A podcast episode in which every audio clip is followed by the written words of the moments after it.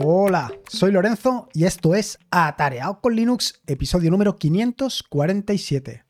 Llevaba unos días de retraso en cuanto a la lectura de noticias. Eh, como he contado en más de una ocasión, lo que suelo hacer es ir recopilando, ir guardando noticias y luego pues las releo o las reviso todas y me voy quedando con aquellas que me resultan más interesantes.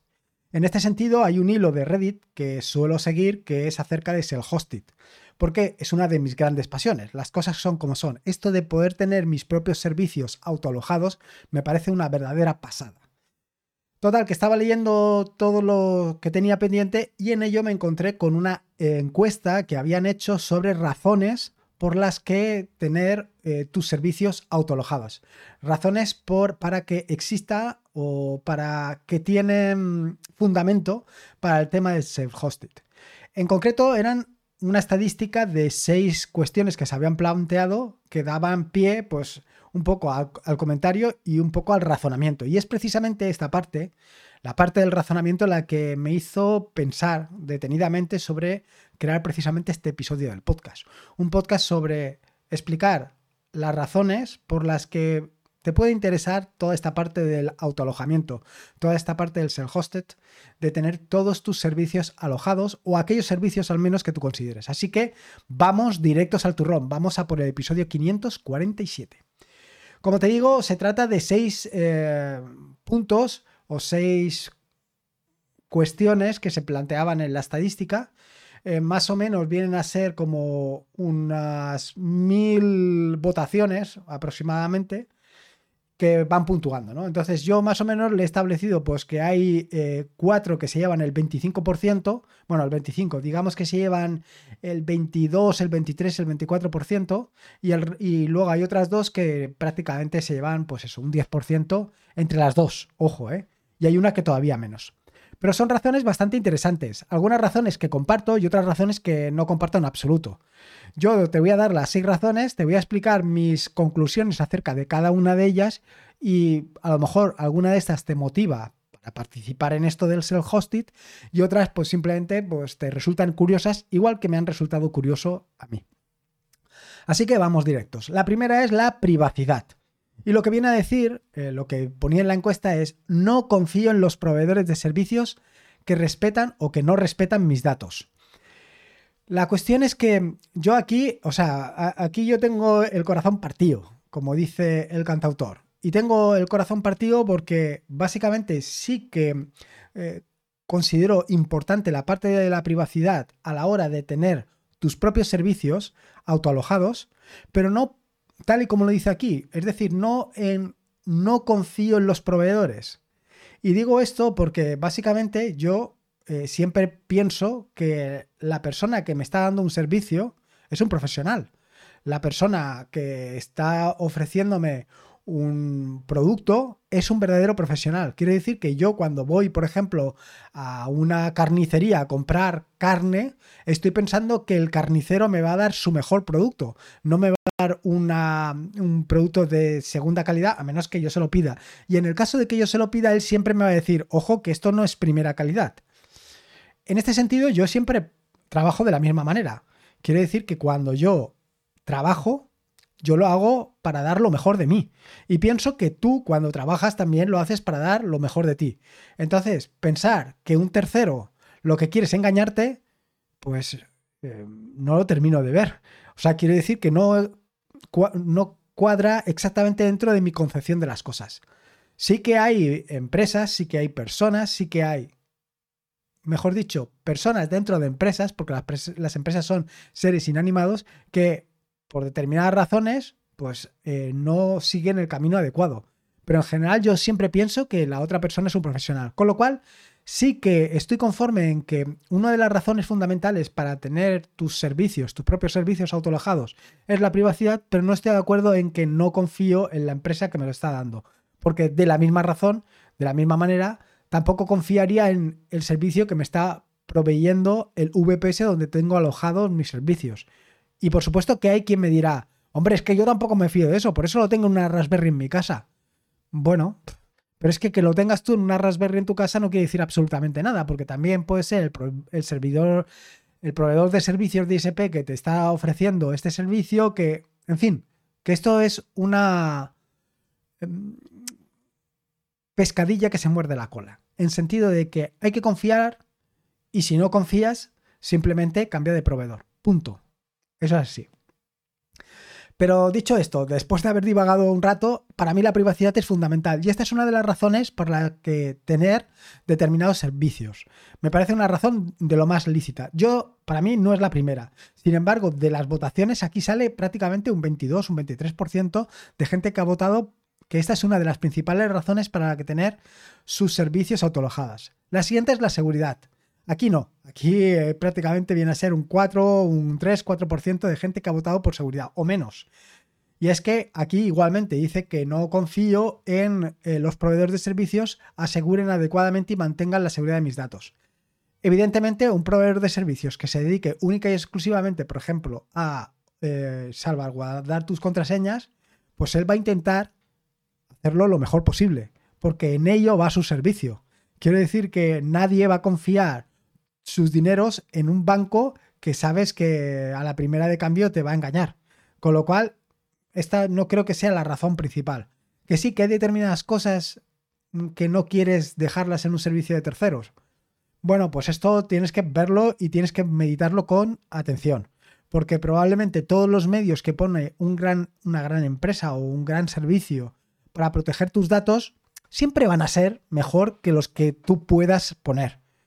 También está aquello de que pues una gran empresa como puede ser Google, pues tiene más superficie expuesta a Internet, tiene más superficie expuesta a determinadas personas amigas del ojeno, mientras que tú eres pequeñín y tienes muy poca superficie expuesta contra ataques, con lo cual es más probable que ataquen a Google que te ataquen a ti.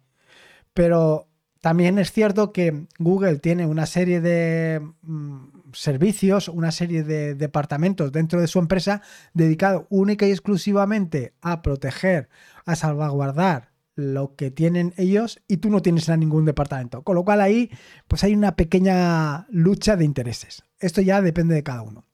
La tercera de las razones es el costo. Y lo que decía básicamente la encuesta es por qué pagar por un servicio cuando puedo alojarlo yo mismo de forma completamente gratuita. Claro, eh, el costo está claro. Para mí es una de las razones para tener eh, tu servicio autolojado. Yo actualmente estoy pagando 65 euros por, o entre 65 y 70 euros por tener un servidor, un VPS con todos los servicios que quiero.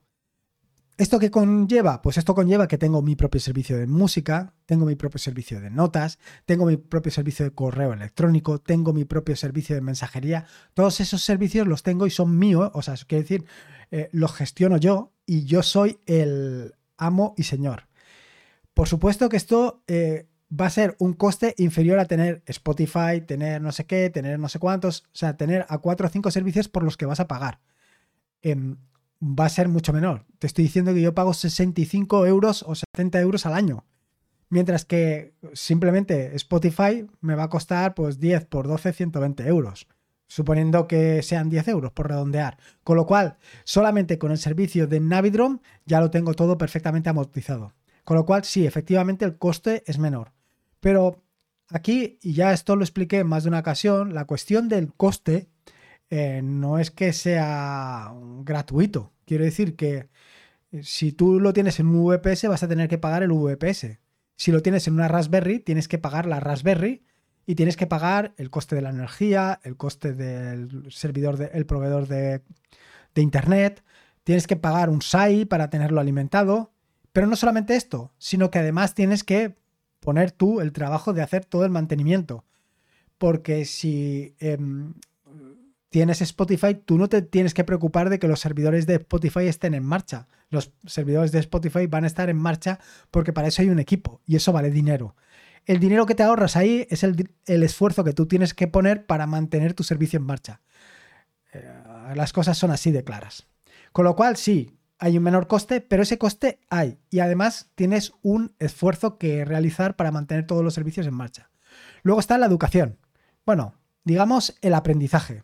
Y es que quiero aprender sobre los conceptos involucrados con el autohospedaje. Aquí esto es innegable. Si estás escuchando este podcast, seguro que pues, te atrae el mundo Linux, te atrae el mundo de la programación, te atrae el mundo de el self-hosted. Estás aquí por precisamente esto, con lo cual si todo esto te atrae, es sencillo. Quieres aprender, quieres evolucionar. El ser humano es un ser que quiere aprender continuamente. Eh, cada aprendizaje le lleva un chute completo de adrenalina. Cada vez que consigues comprender algún concepto, cada vez que consigues poner en marcha un servicio en self-hosted, cada vez que consigues que tu programa que hasta el momento no terminaba de funcionar, consigues que funcione, ese chute de adrenalina es realmente lo que te mueve. Con lo cual, pues para mí, eh, precisamente el aprendizaje es una de las razones más poderosas para el tema del self-hosted. La siguiente de las razones es porque es brutal. Simplemente, lo que digo, siempre digo, que es brutal. Esta era, el, este prácticamente se lleva pues un 25% sin, sin lugar a dudas. Dice, es simplemente más divertido usar un servicio cuando es algo en lo que he trabajado. Este viene a estar muy relacionado con el anterior. Quiere decir que hay mucha relación entre el chute de adrenalina que consigues cuando aprendes algo, cuando consigues algo, que el chute de adrenalina que yo te estaba diciendo porque has conseguido tener tu propio servicio funcionando. A ver, cuando llegas a un amigo y le dices, bueno, pues ponte a escuchar esta música porque está en mi propio servidor. Pues hombre, un poquito de orgullo sí que sale, ¿no? ¿Por qué no? Eh, tener tus propios servicios pues tiene este tipo de cosas, tiene esta motivación extra que te lleva a conseguir algo que nunca jamás en la vida hubieras podido pensar que ibas a tener. Y por último, pues mejores servicios. Eh, y lo que viene a decir es que hay opciones de autohospedaje que funcionan mejor que las versiones de terceros. Yo aquí realmente no estoy del todo de acuerdo. Quiero decir que, perdón, es complicado competir, por ejemplo, con Gmail. El servicio de correo electrónico que te ofrece Gmail es brutal. Y sin embargo, decir que tú tienes un servicio de, Gmail mejor que el de Gmail, un servicio de correo electrónico mejor, pues es algo que yo diría que raya en ser un verdadero fanboy sin cortapisas. Pero lo que sí que te puedo decir, y en esto no me cabe ninguna duda, es que lo que seguro, seguro que es, es que está más personalizado para tus necesidades. Y esto te voy a poner un ejemplo y te va a quedar clarísimo. ¿Cuántos servicios de notas conoces? Muchísimos. Servicios de toma de notas, pues tienes por decirte un número, 10 o 12 o 14 de los que pueden ser autoalojados. Hay algunos que te convencen más, hay otros que te convencen menos, hay algunos que simplemente tomas tú las notas como quieras, ah, luego tienes memos, flat notes, eh, en fin, que tienes una gran variedad. Y cada uno tiene sus particularidades. Y seguro que hay uno que te gusta mucho más que otro. Y también tienes Keep, no, el Google Keep, que también te permite mantener notas a que seguro que cualquiera de los servicios que te he mencionado anteriormente, cualquiera de los servicios de notas que has visto por ahí, por ejemplo Trillium, es bastante mejor o se adapta mejor ahí a tus necesidades que lo puede hacer Google Keep. Y te digo de Google Keep por ponerte un ejemplo y te digo de Trillium por ponerte otro ejemplo, pero llévalo al terreno que tú quieras. Hay decenas, diría yo centenares de servicios a lo largo y ancho de Internet que se pueden adaptar perfectamente a tus necesidades. Y lo que es imposible es que un servicio generalista se pueda adaptar perfectamente a tus necesidades. Hay quien nos gusta los temas oscuros, hay quien nos gusta los temas claros. Igual que esto, cualquier otra cosa que te puedas imaginar. Con lo cual, aquí seguro que tienes una gran ventaja añadida, que es la personalización, tener o encontrar un servicio que se adapte perfectamente a tus necesidades. Así que ya has visto, estos son un poco las seis razones o las, los seis puntos que aparecían en la encuesta. La privacidad, la seguridad, el coste, la educación, o mejor dicho, el aprendizaje, simplemente porque es genial o porque son mejores servicios. Yo, por supuesto, me quedo no tanto con mejores servicios, sino, como te decía, con servicios más personalizados y también con la parte del aprendizaje. Para mí estas dos son las partes fundamentales. Tanto una cosa como la otra, porque me abren la mente, me dan la posibilidad de ver las cosas desde un punto de vista completamente distinto y sobre todo me permiten aprovechar y extraer el máximo beneficio posible de cada una de estas cosas. Esto no quita, y esto lo he comentado en más de una ocasión, que me han dicho, hombre, pero tú siempre abogas por el tema del autohospedaje y sin embargo las fotografías, por ejemplo, las tienes en Google Fotos. Bueno, es que hay determinados servicios que yo quiero autolojar y otros determinados servicios que no quiero autolojar, por las razones que sean. Simplemente es la gran ventaja del autoalojamiento es que tú decides lo que quieres tener. Cuando estás o cuando dependes de un servicio de terceros, dependes de un servicio de tercero, donde el tercero, que puede ser perfectamente cualquiera, en un momento determinado decide cancelar el servicio, con lo cual te quedas con una mano delante y otra mano detrás. Así que, nada, ¿cuáles son tus razones para moverte en el mundo de self-hosted? Y si todavía no te mueves en el mundo de self-hosted, ¿a qué esperas? En fin, espero que te haya gustado este nuevo episodio del podcast y espero que lo hayas disfrutado tanto como lo he disfrutado yo. Recordarte que este es un podcast de la red de podcast de sospechosos habituales. Puedes participar en la red de podcast de sospechosos habituales, puedes entrar en Telegram en t.me barra wintablet.info. Allí nos encontrarás a todos y podrás charlar con nosotros todo lo que quieras. Y por último, decirte que la vida son dos días y uno ya ha pasado, así que disfruta como si no hubiera mañana y si puede ser con Linux y en este caso con el mundo, con el maravilloso mundo de Self-Hosted, mejor que mejor. Un saludo y nos escuchamos el próximo jueves. Hasta luego.